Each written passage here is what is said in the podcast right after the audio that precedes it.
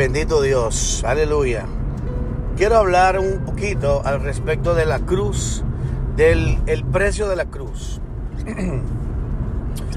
Cuando hablamos del precio de la cruz, es importante entender el verso que el Señor dice, que el que quiera venir en pos de mí, toma su cruz cada día, niégase a sí mismo y sígueme. Ahí hay unos puntos bien interesantes en los cuales debemos de tomar en cuenta.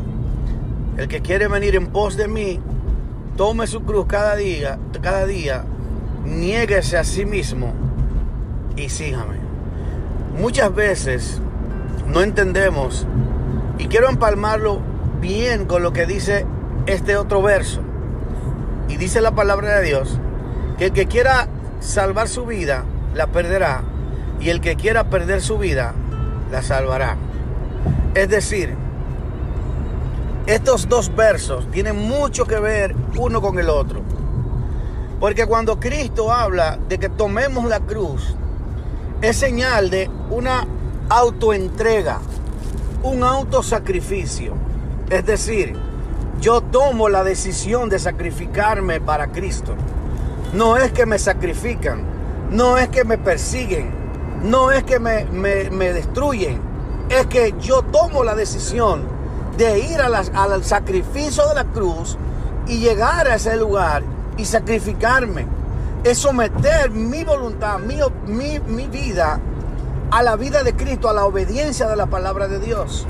Es necesario que para que podamos ser discípulos del Señor, es necesario negarnos a nosotros mismos, ya que el discípulo es aquel que sigue a su maestro y es aquel que vive de acuerdo a las enseñanzas de su maestro.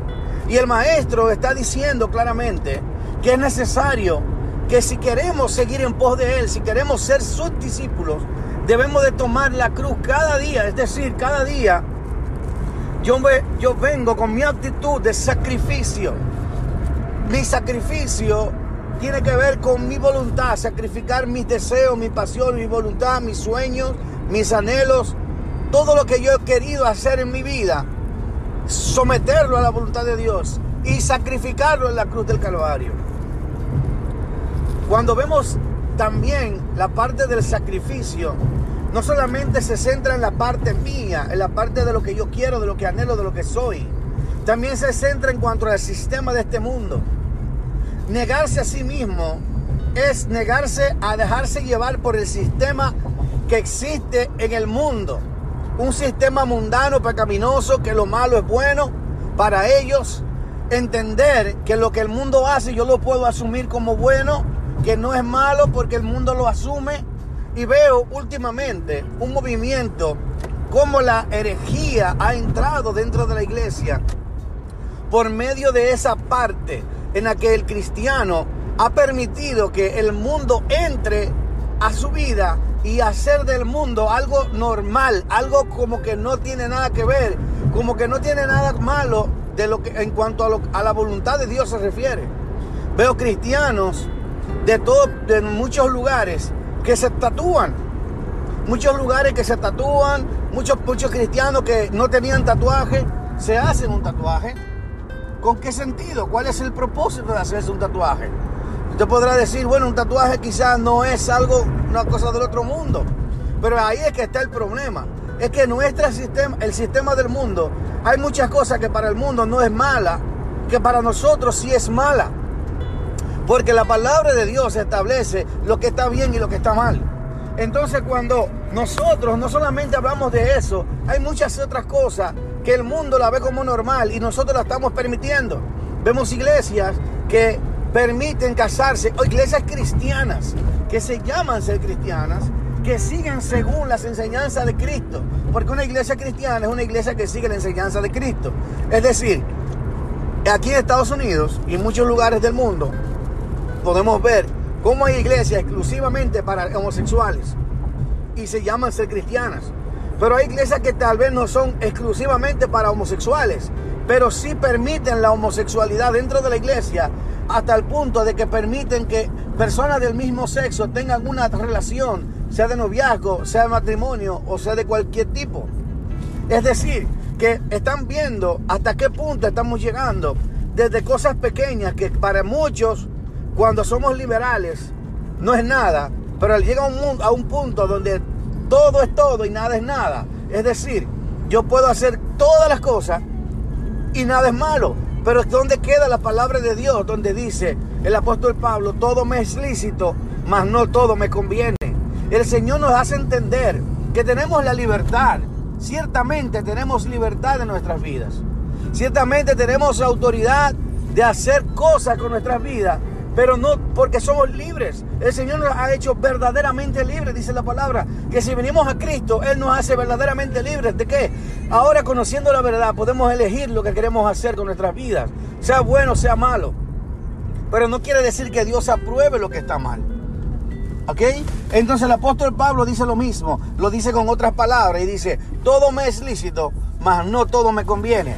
Todo lo puedo hacer, mas no todo me edifica. Es decir, todo lo que yo puedo hacer, tengo que entender claramente que lo que yo haga, aunque tenga libertad de hacerlo, no me conviene. Primeramente porque no está bien, no está bíblicamente correcto. Segundo, porque puedo influenciar a otras personas negativamente. Esa es la parte donde dice no me conviene. Perdón. Pero cuando vemos, dice también la otra parte, todo, me, todo lo me es lícito, pero no todo me edifica. Es decir, que no todo lo que yo hago es saludable para mi espíritu, para mi vida en el espíritu. Es decir, por eso dice la palabra de Dios que los que son del espíritu piensan en las cosas del espíritu, más en los que son de la carne piensan en las cosas de la carne. Pensar en las cosas de la carne es no asumir la responsabilidad que cosas que yo puedo hacer en mi libertad, entre comillas, pueden ser de mala influencia para otras personas. Sin embargo, una vida, una persona que esté dirigida por el Espíritu, antes de tomar cualquier decisión, tiene primeramente que asumir la responsabilidad y saber identificar si lo que está haciendo le edifica primeramente a su vida, o sea, contribuye al crecimiento espiritual de su relación con Dios. Y luego contribuye con la influencia positiva hacia las demás personas para que otros puedan ver a Cristo en ellos. No nos podemos olvidar que la gente cuando nosotros tenemos cierto nivel ya de conocimiento y de tiempo en el Evangelio, la gente siempre está buscando a Cristo en lo que nosotros proyectamos. Si lo que yo proyecto proyecta a Cristo, pues eso influencia de manera positiva a las personas, motiva y nos convertimos en líderes, nos convertimos en personas a las cuales queremos eh, emular su forma de ser. Por lo tanto, por eso Pablo dice, sé ejemplo de los creyentes a Timoteo le dice, oye bien, claramente le dice, sé ejemplo de los creyentes en fe, en palabra y en unas cosas más que menciona ahí la Biblia. Pero por eso Pablo también menciona anteriormente, dice, sean imitadores de mí, así como yo de Cristo. Es decir, que los discípulos de Pablo, los discípulos que Pablo estaba formando, estaban buscando ver a Cristo en él. No solamente en las palabras. Jesús le, le, dijo una ocasión a los discípulos, a sus discípulos, le dijo, hagan todo lo que los, los, los los fariseos le dicen, pero no hagan lo que ellos hacen. Lo que quiere decir que lo que ellos decían muchas veces estaba correcto, pero lo que ellos hacían estaba contrariamente incorrecto, conforme a la voluntad de Dios y conforme a lo que ellos predicaban. Es decir, que ellos decían las cosas correctamente, pero sus acciones eran contrarias, chocaban con la, con la palabra que Dios le daba o con la voluntad de Dios. Es decir, que ellos no, no eran ejemplo en su forma de ser. ¿Me entiendes? Entonces es por esto que nosotros debemos de saber que hay cosas que me son lícitas, hay cosas que no me convienen, hay cosas que no me edifican. Por lo tanto, por eso el apóstol Pablo también decía en una ocasión, si para, para una, para, yo si yo comer carne para otra persona es un tropiezo, pues yo prefiero dejar de comer carne para no ser tropiezo a esa persona. Es decir, el apóstol Pablo entendía su responsabilidad como líder y entendía que lo que él hacía influenciaba tanto como manera positiva como de manera negativa. Es decir, tenemos que tener en cuenta que si nosotros estamos sirviendo al Señor y de alguna manera de verdaderamente amamos a Dios, tenemos que saber, tenemos que amar lo que Dios ama.